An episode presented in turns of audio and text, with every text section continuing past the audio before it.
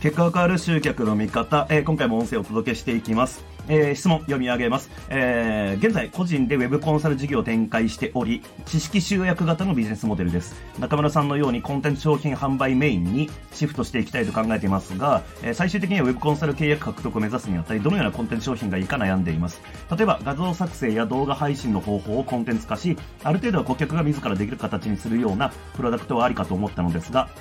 そこで顧客が満足してしまう可能性が高く、そこから Web コンサルのニーズを引き出すのは厳しいかなと感じています。こうしたビジネスモデルを考えた場合に気をつけるべきポイントがありましたら、ぜひヒントやアドバイスをお伝えいただきたくよろしくお願いしますということですが、うんと、まあ、これに関する回答はもうすごくシンプルなんですけど、あなたにお金を払う理由は何かっていうのを考えるっていうのが重要かなと思ってます。例えば、えー、画像作成や動画配信の方法をコンテンツ化すると満足してしまうってことは、えー、既存のコンサル受けてくれてるお客さんって、えー、あなたに画像作成とか動画配信の方法を、えお願いしたいから金払ってんですかね？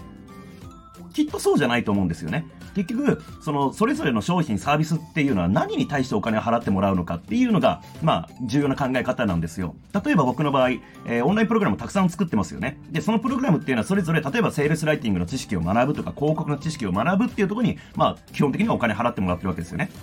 まあもちろんもっと言うと、そのセールスライティングを学んだ結果何かが得られるっていうところにお金払ってるわけですけれども、一方で僕が提供している他のサービスで言うと、コンサルティング中心にしたサービスもあるんですけども、そこっていうのは、えー、もし本当に知識が欲しいんだったら、その場に来る必要はないわけですよね。だってプログラムの方が安いし、それぞれたくさん僕いろいろ作ってますから。でも、お金払ってコンサル受けてくれる人がいるんですよ。それはお金払ってるポイントが違うわけですよね。知識を学ぶために、えー、プログラム買う。それとは別の価値のためにお金を払ってコンサルを受けてるわけなんですよ。だから、えー、あなたに、うん、お金を払う理由っていうのは、まあ、一人の人人間であってもいろいろあると思うんですよね。さっきも言いましたけど、あなたに画像作成の方法を教えてほしくてコンサルお願いするんですかねそうじゃないと思います。なので、えー、何に対してお金を払ってもらうか、そういう設定をちゃんと考えていけば、この部分はコンテンツにして売っちゃって OK だな。で、この部分っていうのはコンサルで提供する価値だから、あここをプログラムしちゃまずいなっていうのがちょっと見えてくるんじゃないかなと思います。そういう住み分けっていうのをね、ちゃんと用意しなきゃいけないんで、そこを考えるべきだと思います。